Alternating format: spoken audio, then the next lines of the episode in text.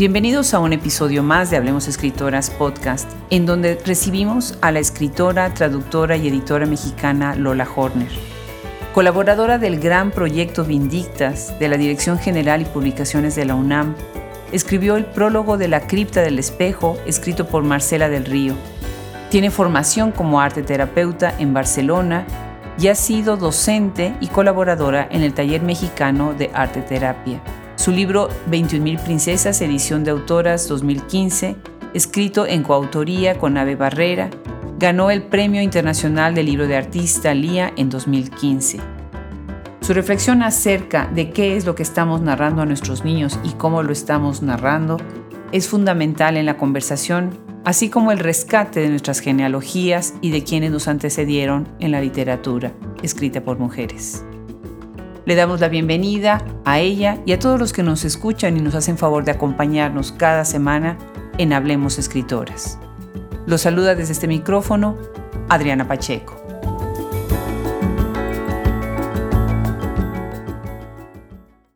El día de hoy recibimos en el micrófono de Hablemos Escritoras podcast a una escritora muy joven que tiene un perfil muy interesante. Les va a gustar mucho esta conversación porque vamos a hablar de cuentos para niños y vamos a hablar de género, um, lamentablemente también de temas de violencia de género, pero sobre todo de un espíritu que ha sido muy creativo y siempre presente en la conversación en la literatura en México. Felicidades, Lola Horner, bienvenida a este proyecto. Muchas, muchas gracias por la invitación, Adriana. Hola, hola a todos los que nos están eh, escuchando y, pues nada, gracias por, por invitarme para estar aquí. Al contrario, pues mira, ahorita que estábamos preparando micrófono, nos, me estabas contando un poquito de dónde eres, en dónde vives. Platícanos, platícanos de dónde eres, en dónde estás escuchándonos ahora además. Bueno, yo me, me crié, nací y me crié en León, Guanajuato, que es parte de, eh, digamos, uno de los estados de México. Y de ahí eh, viví algunos años en España, después viví bastantes años en la Ciudad de México y recientemente me mudé a Cuernavaca, Morelos, y desde ahí es desde donde estoy haciendo este, este podcast, desde ahí estoy conversando contigo. Pues para los que nos escuchan, esta ciudad es llamada como una de las, la eterna primavera, ¿no? Siempre hace calorcito en, en Cuernavaca, ¿verdad? Sí, sí, es una ciudad con muchas flores, con bastante agua también, y bueno, es uno de los enclaves históricos en donde la gente se, se refugia en momentos en los que necesita estar cerca de la Ciudad de México, pero tampoco tan cerca, ¿no? Entonces, digamos que es un buen punto medio. Claro, tienes lo mejor de los dos mundos, claro. Muy bien, muy bien. Bueno, ¿no sabes qué reconfortante es hablar con una escritora que piensa en escribirle a los niños? Es importante, además, bueno, tú estás ahorita en periodo, en todo el, el esplendor de la, de la crianza, Así que me imagino que has de tener muchísima inspiración para, para hablarles a los niños y para pensar en esta inocencia y en esta alegría que a veces nos hace tanta falta ya en el mundo adulto, ¿verdad? ¿Por qué? ¿Por qué les escribes a los niños? Mira, yo estoy convencida de que los niños son nuestro futuro, pero además estoy convencida de que los niños son personas. Y esto que se dice así como tan rápido, la verdad es que de pronto em, una no encuentra tantos materiales que se dirijan a los niños desde este lugar de hablarles como individuos, ¿no? Sin un lugar donde los quieras aleccionar o sin un lugar desde donde los quieras em, moralizar, sino desde un lugar en donde ellos también participen de la conversación activa que es la literatura, ¿no? para mí era importantísimo poder compartir con, con los niños que son estos seres increíbles, distintivos, individuales, ¿no? Y escribir también para ellos, que encuentren ellos historias que también los, eh, los ayuden a mirar el mundo desde otros lugares, ¿no? Qué maravilla, ¿verdad? Y además la sonrisa que despierta el verlos a ellos cuando están fascinados ante un libro, ¿no? Como su cabeza, tú ves casi casi los, los engranes, ¿no? Todo este engranaje del cerebro, que está todo lo que da cuando están viendo estas ilustraciones y oyendo la historia y conectando todo, ¿verdad? Sí, es, es un contacto maravilloso porque además pues es otra manera de relacionarse con ellos, ¿no? Tanto cuando cuento, que también a veces me ha tocado, he tenido el privilegio de poder contar mis cuentos de manera oral, como cuando los niños me leen, pues es otra forma de comunicación, es, es otra forma de acceder también a su mundo interior y eso es un privilegio, la verdad. Claro. Ahora, hay algunos cuentos, me imagino, que, y algunos temas que te gusta más contar. Sí, sí, sin duda. A ver, tengo como varias líneas de trabajo. Digamos que la, la columna vertebral de mi trabajo como escritora, pues es el cuento de hadas, ¿no? Lo he estudiado desde muchos lugares y creo que es un discurso que nos puede auxiliar como sociedad también para mirar otras cosas, para tener una vivencia estética desde otras perspectivas, ¿no? Y eh, he tocado también algunos temas complejos para, o que se consideran complejos en la narrativa para niños. Tengo una novela que se llama Pósima contra el divorcio, que justamente lo que intenta hacer es establecer un puente de comunicación y narrar una historia que tiene el divorcio de los padres como, como tema central. Claro, definitivo. Ahorita iremos a todos estos porque es muy interesante no nada más hablarles de los temas, sino cómo se los eh, fabulas de alguna manera sin que pierden su sentido real, ¿no? Porque no podemos tampoco quitarle la, la seguridad y la profundidad de los temas, pero por otro lado, los niños tienen una manera muy distinta de, de afrontar estos problemas. A veces son más fuertes incluso que los, que los adultos y eso me, parece fascinante. Vamos a, ir contando sobre algunos otros aspectos que tienes tú en tu carrera que son muy interesantes. Y me gustaría que nos contaras un poco sobre la verdad de la historia contra la verdad de la historia. Y me parece eh, muy atinado el pseudo eh, oxímoron, podríamos decir, ¿no? Porque siempre pensamos en que la historia es verdadera, ¿no? Sí, y es que aquí precisamente a mí una de las cosas que me interesa investigar es cuáles son las historias que nos cuentan y cómo nos las cuentan, ¿no? Yo considero que estamos hechos de historias y en ese sentido la historia con mayúsculas es siempre la versión dominante a la cual nos suscribimos dentro de ciertos hechos. No solo me refiero a la historia del país o a la historia de eh, nuestro pasado, ¿no? Como mundo occidental, etcétera, sino también a la historia que nos han contado de nuestra familia o de nuestro, eh, nuestra crianza, por ejemplo, ¿no? Y frente a eso, nosotros también podemos narrar nuestras propias historias con minúsculas, ¿no? Esta idea de refugiarnos en las historias que a veces nos hablan desde otras verdades, que nos hablan desde un mundo donde seguramente y sobre todo cuando somos niños la fantasía estará muy, muy presente, aunque habemos quienes no nos quitamos la, la fantasía de encima nunca, ¿no? Y que nos ayudan también a empezar a construir otro tipo de narrativas que nos ayudan a asomarnos a otro tipo de ventanas y que incluso nos permiten acceder a espacios de resistencia contra esta historia que a veces resulta monolítica y a veces resulta mutilante también, ¿no? Claro. Claro. ¿Y cómo reflexionar sobre esto con el público? A partir de ti, de lo que tú haces. Mira, por ejemplo, una, lo pienso en dos sentidos. Por un lado, con el proyecto de las 21.000 princesas, que involucra justamente el tema de la, de la violencia contra la mujer y cómo la manera en la que se narraba, porque creo que eso es algo que también ha ido cambiando, ¿no? Pero hasta hace relativamente pocos años, la manera en la que se narraban los feminicidios y la violencia contra la mujer desde la prensa y desde los medios dominantes de, producción de contenidos, tenía que ver con colocar estos episodios de violencia muy crudos en las, em, en las notas rojas o en la parte de atrás de los periódicos.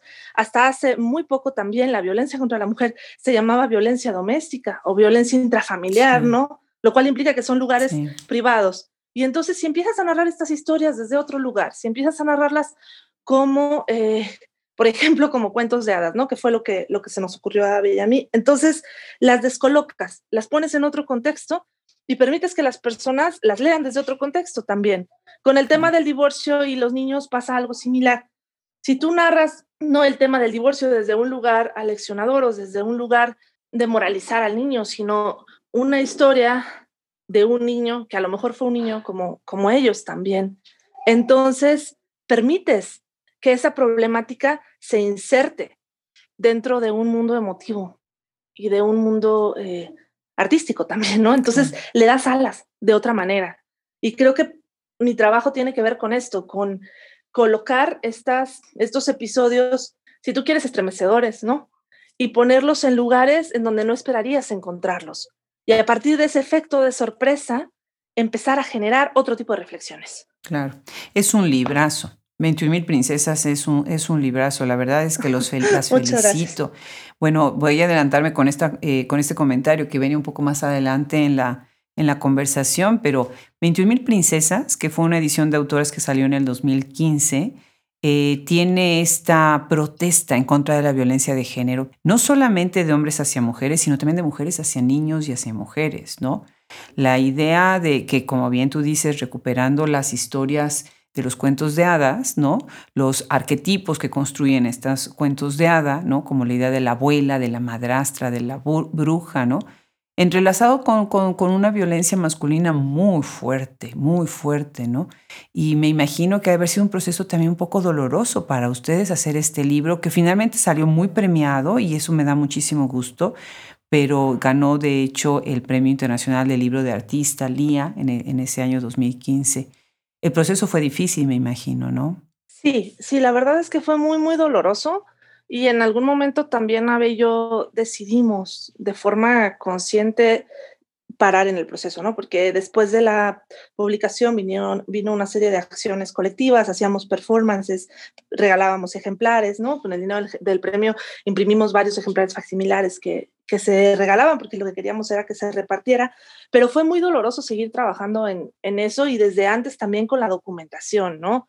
La, la, cantidad de notas rojas que tuvimos que leer e investigar para poder empezar a adaptarlas, para reescribirlas y todo esto, es, una realidad eh, pavorosa. Esa es la verdad. Y el equipo que hiciste con Ave Barrera, que me parece una voz muy lúcida en lo que estamos ahorita hablando, no nada más en la literatura, sino en el pensamiento crítico, también en el pensamiento crítico actual, ¿no? Así que hicieron una mancuerna buenísima. Me parece ahorita que te estoy oyendo que, que es relevante comentar, a mí con, los, con el tiempo, entre más violencia veo contra las mujeres, más dulzura se me despierta hacia las niñas. Eh, mis nietas que, alegran totalmente mi existencia, ¿no? Cada vez es más la alegría, más disfrutar el instante, su risa, vivir ese momento, pero al mismo momento cada vez soy más fuerte o, más crítica de todo lo que está pasando contra las mujeres. Es interesante cómo hay esos dos sentimientos, ¿no? Es como que se despierta estas dos caras de, la sensibilidad, ¿no? Claro, y también hay un tema ahí con, con la fortaleza, ¿no? Porque yo lo pienso, tengo dos hijos, un niño y una niña, ¿no? Y pienso, bueno, se llama Clara, mi hija, y le digo, bueno, ¿qué, ¿qué, le voy a decir yo a Clara, no? Cuando ella me pregunte, mamá, ¿cómo era el mundo en el que tú vivías y, y qué has estado haciendo para que ese mundo sea también mi mundo, no? Claro. Y yo digo, bueno, ¿qué es lo que yo le voy a contar? ¿Cuáles son las herramientas que yo le voy a ayudar a que adquiera para que pueda ser lo más dueña de su libertad que ella pueda ser, ¿no? Y es una grandísima responsabilidad porque la verdad es que todavía al día de hoy vivimos en un mundo que trata a sus mujeres y en un país que trata a sus mujeres como ciudadanos de segunda, ¿no? Aquí podríamos ahondar mucho en, el tema político, pero por supuesto que hay un puente que se tiene que tender entre la niña y la mujer, porque si estamos hechos de historias, ¿cuáles son las historias que le van a permitir a esa niña eh, ubicarse en un mundo emotivo o en un mundo eh, identitario de fortaleza y de resistencia frente a lo que a lo que ya existe, ¿no? Claro. En cuáles historias se van a ver ellas, ¿no? Y ellos también, los niños importantes, los adultos, los hombres, ¿no? Estamos hablando ahorita de mujeres, pero definitivamente esta conversación también es sobre los hombres, ¿no? Y me hace ahorita pensar entonces en este trabajo que has hecho, muy interesante también en tu formato, en tu eh, perfil como traductora, traduciendo este libro bellísimo, bellísimo por una editorial preciosa que es Paraíso Perdido, eh, Fábulas Feministas y otros textos. Y recuperan eh, todo este imaginario ¿no? hindú preciosísimo. Cuéntanos de la autora, cuéntanos de cómo fue este proceso de traducción, quiénes involucraron y pues cómo fue la experiencia, ¿no? Fábulas, feministas y otros textos. Este libro, querida Adriana, fue un hallazgo súper bonito. Es, digamos, el segundo de los tres proyectos que Ave y yo hemos realizado codo a codo. El primero es las 21.000, el segundo son las fábulas, del tercero les hablaré en un ratito más. Y Las Fábulas Feministas es un libro que yo conocí en una antología de Angela Carter que se llama Wayward Girls and Wicked Women, que yo leí en, Londres en el 2008 a lo mejor, y yo jamás pensé que, que Namhoshi no estuviera traducida al español. Y cuando empezamos a, eh, cuando Paraíso Perdido le comisionó a que buscara alguna autora eh, de la India para poder presentarla en la FIL de, que tuvo como invitado a ese país, ajá, en la feria, me dijo, oye Lola, es que está esta autora que me voló la cabeza. Y yo le dije, claro, es una autora increíble, pero no, no existe traducida, no está traducida, ¿estás segura? Y me dijo, ya no, en México no hay traducción, hay una traducción de una parte de su obra en una universidad española y no hay más. Y yo dije, ¿cómo es esto posible? ¿No? Entonces, a partir de ahí, nos dimos a la tarea de, eh, em, pedimos una beca del ProTrad que por fortuna nos dieron y gracias a esa beca logramos traducir este libro que es una compilación de toda la obra de una escritora que, que es Suniti Namhoshi, que ha logrado eh, integrar toda la parte de la mitología de la India dentro de su narrativa y dentro de su poesía de una forma que a mí me parece apasionante, ¿no? Es, es como, tiene que ver también con esta parte de mí que busca a sus maestras, ¿no? A, sus madres literarias, que tiene también que ver con el proyecto de Vindictas, con cosas en las que estamos metidas como escritoras jóvenes, donde nos urge empezar a generar una genealogía, empezar a ver de, dónde podemos, eh, hacia dónde podemos escribirnos o desde dónde podemos nosotras buscar un lugar, ¿no? Colocarnos en un entramado, porque es terrible pensar que las escritoras quedan silenciadas y después la siguiente generación tiene que volver a buscar, ¿no? Entonces, parte del esfuerzo de traducir a Suniti pues tenía que ver con eso, ¿no? Con, visibilizarla, porque además me parece que esa escritora es, es una joya de la literatura, ¿no? Claro. Suniti Namhoshi. Para aquellos que nos están escuchando, no se lo pierdan, Paraíso Perdido 2019, bellísima edición, eh, muy relevante en la conversación de cómo imaginar los feminismos desde los distintos feminismos, ¿no? Muy, muy interesante. Y felicidades también por el trabajo con AVE, qué, qué buena mancuerna, ¿no?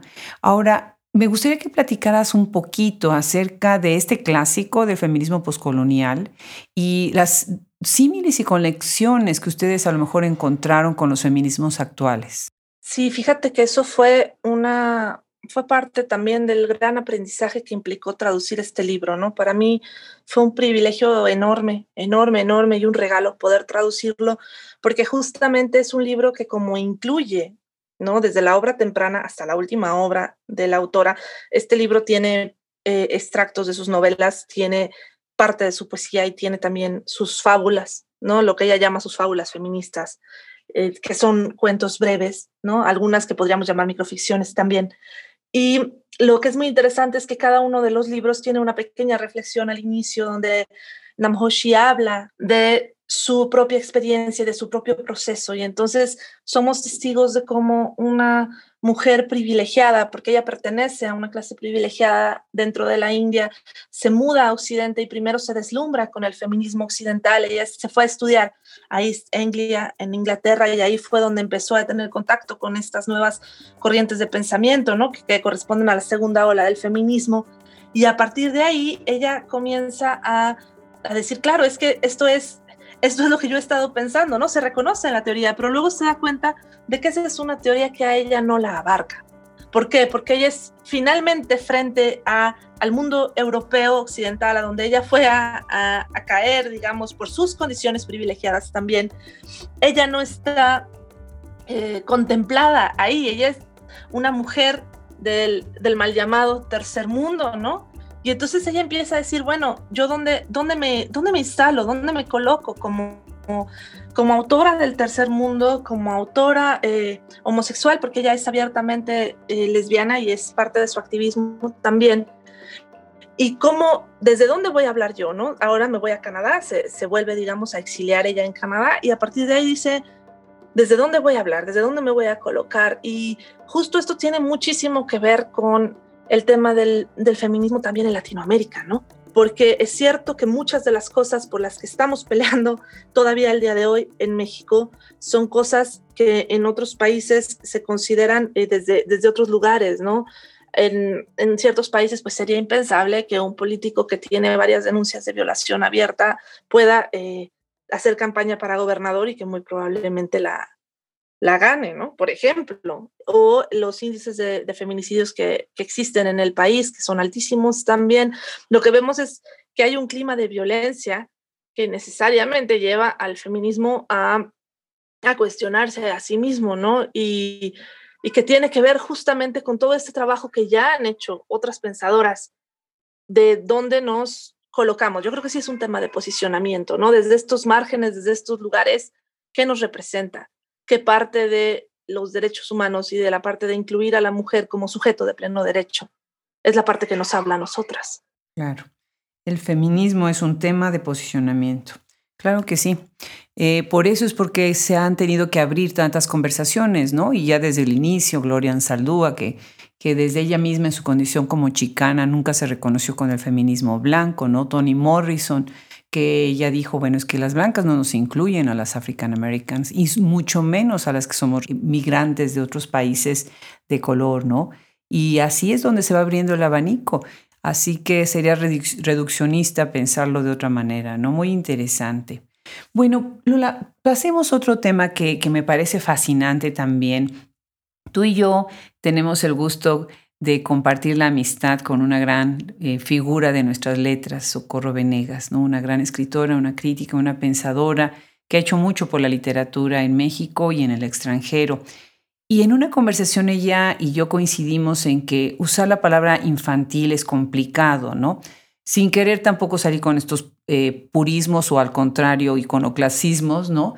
De estar destruyendo y metiendo demasiado el análisis en, el, en las palabras, sino más en el contenido, ¿no? Pero decidimos que literatura para niños en esa conversación suena mejor porque infantil puede tener un... Em, un poquito este sentido peyorativo, ¿no? Infantil, es, no seas infantil, ¿no? No seas, no seas niño, como si ser niño fuera una ofensa, ¿no? Eh, un poco sobre esta idea que tengas tú sobre los niños, que, quienes son, ya lo empezamos un poco en la conversación, hablarle a los niños, pero también cómo darles voz y cómo representarlos, ¿no? Y yo ahí coincido plenamente, ¿no? Con esta conversación que tú me estás relatando entre tú y Socorro, porque justo tiene que ver con esta idea de concebir al niño no como un adulto incompleto o como un adulto en formación, sino como una persona, ¿no? Y eso tiene mucho que ver también con, con, el tema de los, de los feminismos, ¿no? Porque los niños también son sujetos marginales, al igual que las mujeres en ciertas sociedades, ¿no? Entonces, esta idea de decir, no, a ver, los niños son individuos, son personas con su propia subjetividad, con su propio mundo emocional, con sus propios gustos, sus propias preferencias, y hay que contar historias en las que ellos puedan encontrar un sentido, en las que ellos puedan reconocerse. No historias para que se conviertan en el adulto que yo quiero que se conviertan, sino historias que les proporcionen a ellos este goce estético que a mí me ha proporcionado la literatura toda mi vida para mí es, es un tema de justicia, ¿sabes? Es, es un acto de retribuirles también la, la, condición de, de poder concebir su imaginario de, de una forma particular. Qué lindo, me gusta mucho. Me gusta mucho que utilizas el tema justicia. me parece muy atinado. Por otro lado, hay que hablar también de otra justicia, ¿no?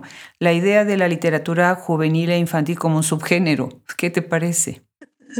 Sí, caray, ese es, un tema porque casi todo lo que hago tiene que ver con literatura que no se considera literatura, ¿no? Incluso desde la academia, esta idea de em, hacer la maestría y el doctorado en, el género del cuento de hadas, ¿no? Y, que una y otra vez me enfrenté como a este prejuicio de el cuento de hadas no es un género literario. ¿Por qué? Porque es un género anticapitalista. ¿En qué sentido? En el sentido de que el principio de autoría en los cuentos de hadas está bien, bien, bien cuestionado, ¿no?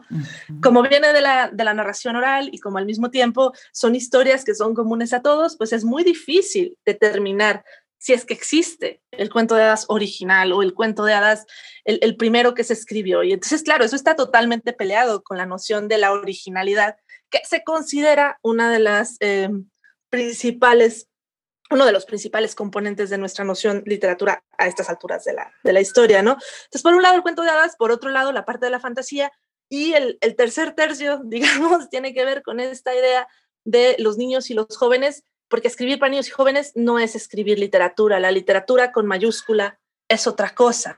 Y creo que valdría la pena preguntarnos, bueno, ¿y por qué? ¿No? ¿A quién, a quién se le ocurrió que los niños no son, y, tiene que ver con esto, creo que hablábamos hace rato, ¿no? Que los niños no son lectores en pleno derecho. Digo, sí, es muy cierto que a, edades tempranas están mediados por los adultos, es verdad, pero eso no los disuelve, eso no los invisibiliza. Y creo que, y especialmente ahorita, Adriana, con todo el tema de la pandemia y eso, creo que somos una sociedad que ha tratado muy mal a nuestros niños. Muy mal. Estoy totalmente de acuerdo, muy mal. Sin embargo, también siento que las mujeres, los cuidadores en términos generales, quedaron en un muy mal lugar, en donde casi casi era imposible para muchos exigirles cordura mental con, con un encierro que fue tan, que ha sido tan doloroso, ¿no? Como me decía hace unos días Magela Buduán, que ser indígena y ser niña ya es como una sentencia de muerte, ya es una condena, ¿no? Y bueno, ahí se está yendo además al grupo de, los indígenas, que es todavía pues más marginado. Pero estoy de acuerdo contigo, tenemos una deuda enorme con nuestros niños, ¿no? Pues, pues muy interesante tu visión. ¿Cuáles dirías tú, Lola, que son los atributos de un buen cuento para niños? Aquel que pueda provocar en el niño la maravilla, el efecto de asombro y que el niño lo quiera seguir leyendo. Uno sabe que le atinó porque el niño lo pide una y otra vez, ¿no? Y eso quiere decir que lo está integrando dentro de su mundo particular, que tú lo vas a contar y que el niño ya se lo está contando a sí mismo. Y cuando son un poco más grandes y lo leen, pues entonces lo leen y lo integran. Y entonces uno dice, ah, claro, entonces este cuento le está diciendo algo, ¿no? Qué bien. Claro que sí. Y les encanta repetir, ¿no? Por favor, este cuento otra vez, este cuento, pero ya no lo sabemos de memoria, otra vez. genial, genial. Bueno, claro. pues, mencionaste ya este libro, Pósima contra el divorcio, eh, Debe Infantil 2015 que es realmente una novela, ¿no? Ya estamos ya viendo precisamente esta idea de cómo hablarle a los niños de una manera como adultos, que no son adultos, son niños, ¿verdad? pero sobre temas del mundo adulto que pues que tienen ellos que, entrar, en los que tienen que entrar desafortunadamente, ¿no? ¿Cómo piensas tú que debe de ser ayudar a los niños en esta comprensión? Eh, ¿Y cuáles sientes tú que son los temas que faltan en la conversación hacia los niños?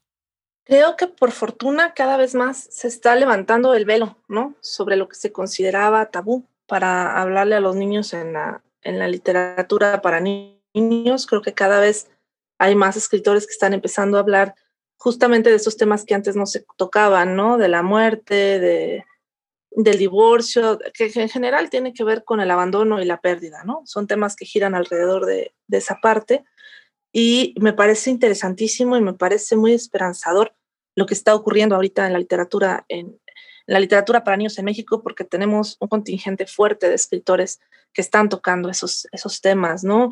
Em, tenemos a Marta Riva Palacio, tenemos a Adolfo Córdoba, tenemos a una serie de personas, ¿no? A Mónica Broson, que viene, viene antes también, por supuesto, Francisco Hinojosa, que son personas que no han temido hablarles a los niños de temas complejos, ¿no? De temas complicados.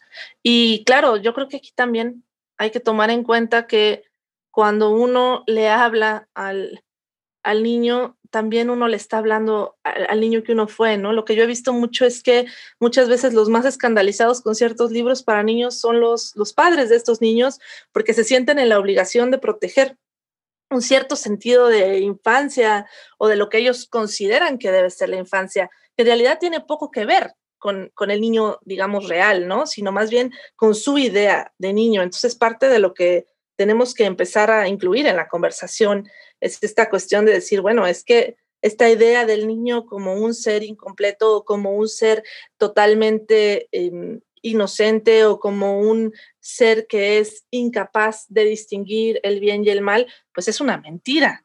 Los niños son capaces de toda la gama emocional que somos capaces nosotros. Pueden sentir enojo, pueden sentir eh, por ejemplo, una rabia desbordada, pueden sentir una tristeza tremenda, pero también son capaces de sentir una alegría increíble. Y son capaces de perdonar y de asumir ciertas cosas de formas que los adultos tendríamos que aprender de ellos, ¿no? Claro, claro que sí. Bueno, pues ese es en el caso de los temas que son complicados y por otro lado también es el, caso del rescate de ciertas leyendas, de ciertas tradiciones, de ciertos fundamentos que los niños van perdiendo, sobre todo con esta comercialización tan grande la que nos ha metido el neoliberalismo, ¿no? En que pues todo es Disneylandia y todo es Walt Disney y todo es las esas otras princesas, esas otras divinidades. Y tú tienes un libro que se llama Charatanga de plata en un blanco lago. Y me pareció preciosísimo, no nada más la historia, sino las ilustraciones, el hilo conductor, cuál es la representación de esta, de esta diosa, esta luna nueva responsable de hacer germinar la tierra y tantas otras cosas, ¿no?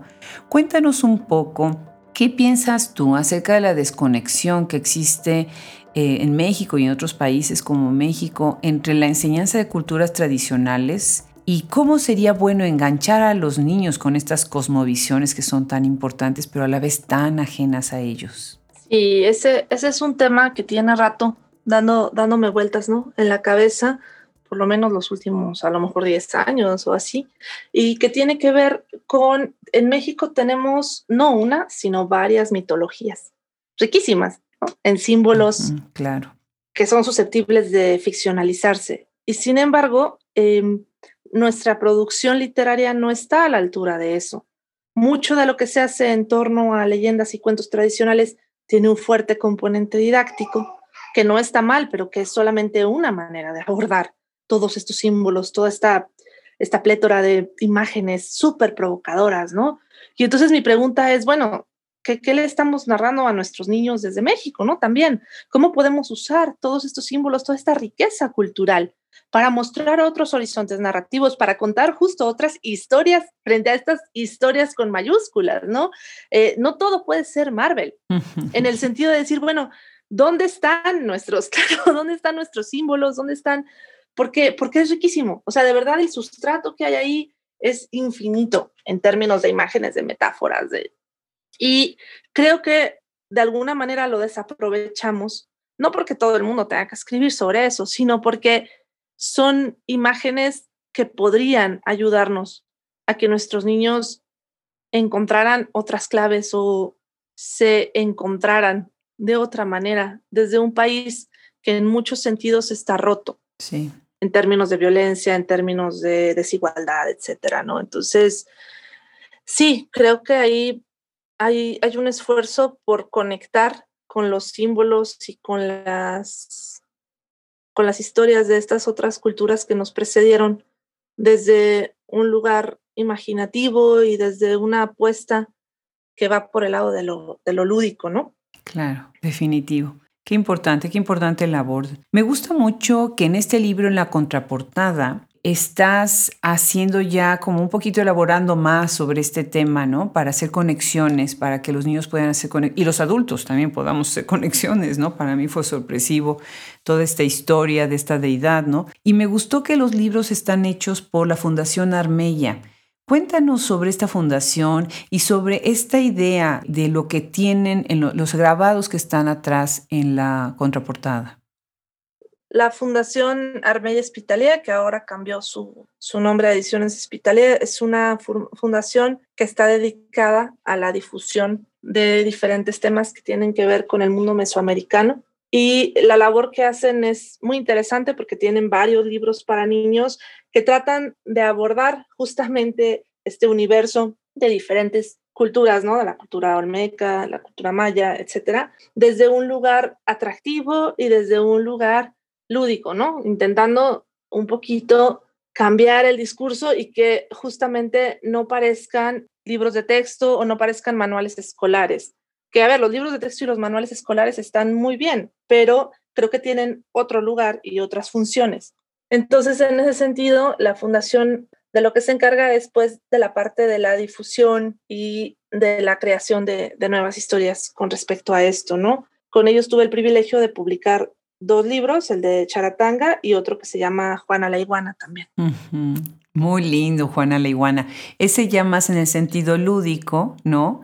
el otro es más en el sentido épico y me parece muy bonita la composición, la, ilustración muy interesante en esta acuarela y lápiz, muy interesante, y esa conexión con el mundo moderno, porque aunque están en las pirámides, que recordé muchísimo mi infancia, mi papá era un arqueólogo frustrado y nos las vivíamos en una combi hippie, ya sabes, super hippies, que recorriendo las, este, las eh, zonas arqueológicas de Yucatán, y, me acuerdo perfecto cómo yo me perdía en estas pirámides queriendo imaginar toda cómo había sido la vida en ese tiempo. Y así está tu personaje y cómo está interactuando con la iguana, que es uno de los animales pues, más característicos de la zona de, Yucatán, en, general de la zona tropical de México, ¿no? Qué interesante este libro. Cuéntanos un poco más sobre él. Aquí la verdad es que creo que parte de, cómo funciona bien el libro tiene que ver con las ilustraciones, justo como lo dices, que son de de Mili, que es una ilustradora increíble. Y ella agarró muy bien la onda, digamos, dicho así en mexicano, descarado.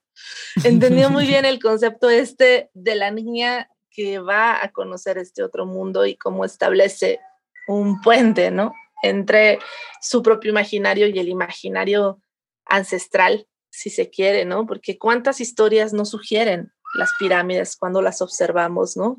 Este libro es sobre Uxmal y seguramente si llevamos a 10 niños a Uxmal, los 10 van a tener una historia diferente en la cabeza, ¿no? Entonces, pues esta es la mía, ¿no? Pero tiene que ver justo con este juego, con esta idea de también un poquito de sacralizar los símbolos, ¿no? En lugar de, de ver a estas pirámides como este lugar eh, que no tiene nada que ver conmigo o que pertenece a un libro de historia, pues no, vamos a jugar con eso. Vamos a preguntarnos por qué no hay iguanas de piedra en Uxmal, por qué todas las iguanas están, eh, están presentes, están vivas, pero no aparecen dentro de la, de la iconografía de las pirámides, ¿no? Un poco la idea tenía que ver con eso, con despertar el juego y despertar eh, la curiosidad y, y justo el asombro, ¿no? Para que a partir de ahí nuestros niños puedan ir a esas pirámides o a otras y, que se pregunten también, bueno, frente a esto, ¿yo dónde estoy? Claro. Genial, me encanta. Muy bien, pues la verdad es que es un libro también muy bonito, se lo recomiendo muchísimo. Déjame cerrar la conversación o irnos moviendo un poco hacia, hacia un tema que me intriga un poquito. Y esto tiene que ver con 21.000 princesas, ¿no? Contar las historias de violencia de manera gráfica son otro texto, es otro tipo de texto. Es muy distinto lo que se hace en la narrativa, ¿no? En donde se va a ahondar en los detalles, podría ser del ambiente, del espacio, los personajes. Otra cosa es la cuestión policíaca o la cuestión del desde el periodismo, desde el reportaje, en donde tiene una intención de el suceso es lo principal, ¿no? O la cronología, que es la sucesión de los hechos uno tras otro, ¿no? En una línea cronológica, ¿no? Ustedes en 21.000 princesas se fueron por otro lado. Recuperaron las imágenes, sí, pero tuvieron que crear también un hilo narrativo para poder ir pasando de la violencia en la esfera pública, después entrar a la privada, sí, a la esfera privada. Por otro lado, el espacio de la mente enferma, ¿sí? Como otro espacio más, como otra esfera más, ¿no? En esta locura terrible, ¿no? Eh, a la que se enfrentan muchas mujeres en estado de indefensión, ¿no? El, el ángulo acerca de, por ejemplo, las, las sexotrabajadoras, ¿no? Que de alguna manera están también, son víctimas terribles, ¿no? En, una, en un juego en donde ellas pues son una pieza más, ¿no? Y toda esta idea está construyendo este hilo narrativo a través de lo visual, ¿no? Y además ustedes metieron ilustraciones, que me pareció muy interesante porque la ilustración es la que nos regresa a, esta idea del cuento, ¿no? Cuéntanos un poco más sobre esto. Bueno, en, en 21.000 princesas estábamos jugando al efecto de choque. Es decir, la idea era justamente eh, intercalar estas ilustraciones muy preciosistas, ¿no? De, libros de cuentos de hadas del siglo XIX, de principios del XX, con las fotografías, que a las fotografías no les, no les retocamos nada, no tocamos nada por respeto a las víctimas, de, la, eh, de sucesos de nota roja, ¿no? Y a partir de ahí, reescribir las notas, que no dejaran de parecer notas, pero que incluyeran estos elementos del cuento de hadas, justamente para eh, provocar este, este cuestionamiento en el lector, ¿no? En la lectora que dijera, ok, aquí qué, qué está pasando, ¿no? Y recibimos todo tipo de comentarios. Hay, hay, quien nos dice, nos encanta el proyecto y hay quien nos dice, yo no puedo con esto porque me están, eh, me están manchando los cuentos de mi infancia, ¿no? Los cuentos de hadas tienen que tener un final feliz. y, y, bueno, ha sido, ha sido toda una aventura este proyecto en el sentido de que hemos cosechado muchos comentarios, casi todos positivos, pero también muchos comentarios de asombro, muchos comentarios de personas que eh, se sacan de onda o que se sienten incómodas, ¿no? Y la verdad eso es parte de la propuesta, porque el asunto es cómo es posible que todas estas mujeres se sigan muriendo y nosotros sigamos sin verlas, ¿no? Poco esa es la pregunta que subyace al proyecto. Y además no podemos evitar que nuestros niños sigan expuestos a estas historias de cuentos de hada, ¿no? Eh, o sea, los niños quieren seguir viendo las películas y leyendo los cuentos de la Cenicienta, de la Bella Durmiente y demás, pero hay ciertas preguntitas que, que se pueden asomar en ciertas conversaciones en donde los niños pueden simplemente ver esto eh, desde otro ángulo, ¿no? Sin, como tú bien dijiste al principio de nuestra conversación, sin tratar de aleccionarlos, sino tratándolos como si fueran mentes pensantes, ¿no?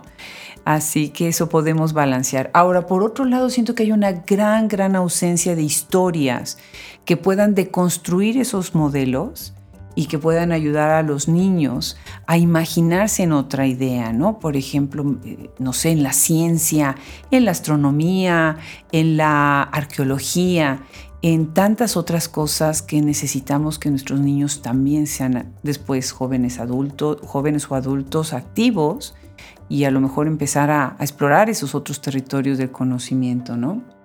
Y ahí yo creo que tiene que ver con que justamente con este asunto de la historia en, mayúsculas, se nos ha vendido una idea del cuento tradicional donde solo ciertos modelos priman sobre otros, ¿no? Y entonces tenemos muchas princesas que se parecen o que se parecían hasta hace relativamente poco tiempo, ¿no? La idea de la princesa sumisa y que no, no hace demasiado, pero no es porque esa fuera la única princesa que existía dentro de la tradición narrativa, sino porque esa fue la que se fue seleccionando una y otra vez, ¿no? Entonces aquí justo el, el tema de Sharatanga, por ejemplo, tiene que ver con eso, ¿no? Con ir rescatando estos otros personajes, personajes poderosos, personajes asertivos, personajes con mucha, eh, mucha agencia también, que vienen de las mismas tradiciones, pero que por alguna razón no han encontrado el mismo eco o el mismo foco, ¿no? Y empezar a, a entramarlos dentro de otro tipo de narrativas y que justo tiene que ver con esto, ¿no? Con cómo ir presentándole a los niños historias más diversas. Niños y niñas, igual, ¿no? Eh, yo apuesto ahí por la diversidad. Es decir, no se trata de dejar, de dejar de contar cuentos de princesas, no se trata de quitarle la magia al cuento tradicional, sino de diversificar la oferta de cuentos tradicionales que les estamos narrando, ¿no? Claro, claro que sí, muy relevante. Lola, cuéntanos en qué estás trabajando ahora. Bueno, ahora eh, traemos algunas cosas, algunas sorpresitas en la, en la bolsa. En esta colaboración que tenemos Ave y yo, pues el, siguiente tema que teníamos una fuerte necesidad de abordar era el tema de la maternidad, ¿no? Que ahorita hay, hay algunos libros que se han estado publicando, lo cual yo agradezco y me da muchísimo gusto alrededor de la maternidad dentro de Latinoamérica. Y lo que Ave y yo queríamos hacer porque eventualmente dentro de nuestra relación, nuestras conversaciones terminan eh, transformándose, ¿no? En, en, nuestro trabajo, eso es una realidad. Y lo que queríamos hacer era hablar de la maternidad desde la escritura, porque eso es lo que hacemos, pero también desde los dos polos, es decir, establecer un diálogo desde la mujer que elige no ser madre siendo escritora y la mujer que elige ser madre siendo escritora. Tenemos una colaboración con Paraíso Perdido. El libro se llama Siete maneras de escribir, no escribir y ser madre.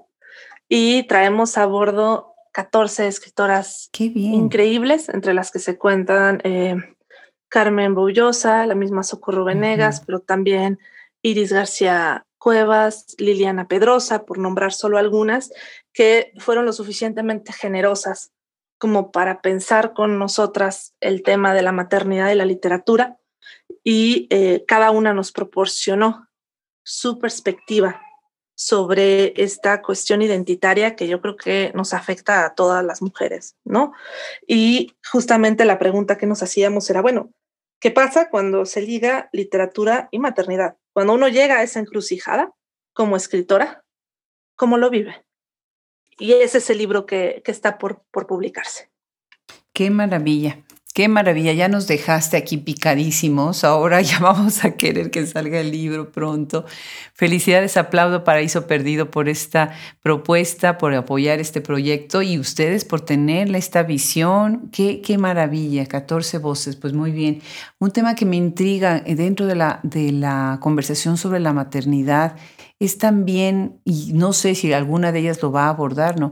Es cuando la mujer quiere ser madre pero el padre no puede serlo, porque, y, tristemente no porque no lo quiera hacer, sino porque está impedido eh, psicológica, eh, social o físicamente para hacerlo.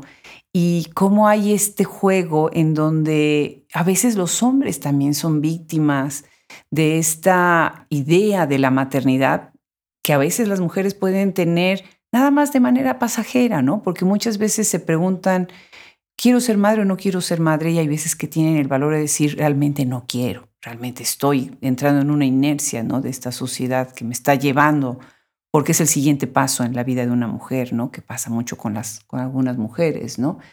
y, tener ese, esa, esa capacidad y ese valor de afrontar y decir realmente no quiero, pero lo estoy haciendo, ¿no? Es, a mí me parece que los hombres quedan muy atrapados en muchas conversaciones dentro de la maternidad, que también se debe de explorar esa otra idea, porque al final de cuentas muchas parejas, como parejas, deciden procrear hijos, ¿no? ¿Qué te parece? Sí, ahí creo que estás tocando un punto muy, muy importante, Adriana, que tiene que ver con la conversación pendiente y es la conversación de los cuidados, ¿no? Ya hace rato hablabas del tema de los cuidados en pandemia y justamente hay, que hablar, tenemos que sentarnos a la mesa, hombres y mujeres, a hablar de quién cuida y cómo cuidamos, ¿no? Porque mientras el cuidado y la crianza estén desproporcionadamente a cargo de las mujeres, entonces va a ser muy difícil que podamos establecer nuevos horizontes de acción, nuevos horizontes de diálogo incluso, ¿no? Mientras em, mientras los hombres no se sienten también a decir, bueno, yo quiero ser parte y cómo quiero ser parte, ¿no? Otra vez, ¿dónde nos posicionamos? Que tiene que ver con las masculinidades, que creo que ahorita es un tema que también está en boga y que hay que hablar, ¿no? Frente a la reacción a todo este tema de los feminismos y cómo los feminismos se han apoderado de gran parte de la discusión pública. ¿Qué pasa con las masculinidades? ¿Cómo, cómo quieren ellos, ¿no? Que sea este nuevo reparto cómo vamos a, trabajar en crianzas más justas, más equitativas, más felices también para todos los involucrados, ¿no? Porque mientras las mujeres sigamos sujetas a esta doble jornada de la crianza y el mundo de la esfera pública, pues entonces va a ser bien, bien, bien difícil que este diálogo pueda darse en condiciones de, de una equidad, ¿no? Claro, definitivamente. Lola, pues qué gusto tenerte en este micrófono. Muchas felicidades por todo lo que están haciendo. Y bueno, pues ya se oye que viene mucho más de, ustedes, mucho más de ti. Y estaremos ansiosos ya de, saber más en lo que están trabajando. Felicidades de nuevo y gracias por sumarte a Hablemos Escritoras. No, Adriana, pues muchísimas gracias a ti, gracias a, a quien quiera que esté escuchando esto. y pues seguimos, seguimos en diálogo.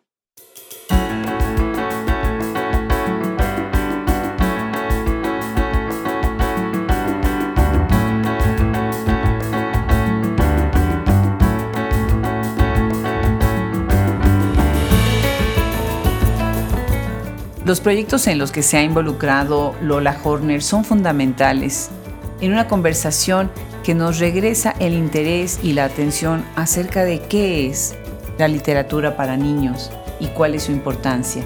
Le damos las gracias por haberse sumado a Hablemos Escritoras, así como a todo el equipo que lo hace posible. Fernando Macías Jiménez en la edición, Andrea Macías Jiménez Social Media, Wilfredo Burgos Matos, Alejandra Márquez, Liliana Valenzuela, Fran Denster, Juliana Zambrano, Verónica Ríos, Luis Enrique Castellanos, colaboradores y curador literario. Los invitamos a que nos escuchen cada semana y que lean nuestro blog en www.hablemosescritoras.com. Se despide de ustedes desde Austin, Texas, Adriana Pacheco.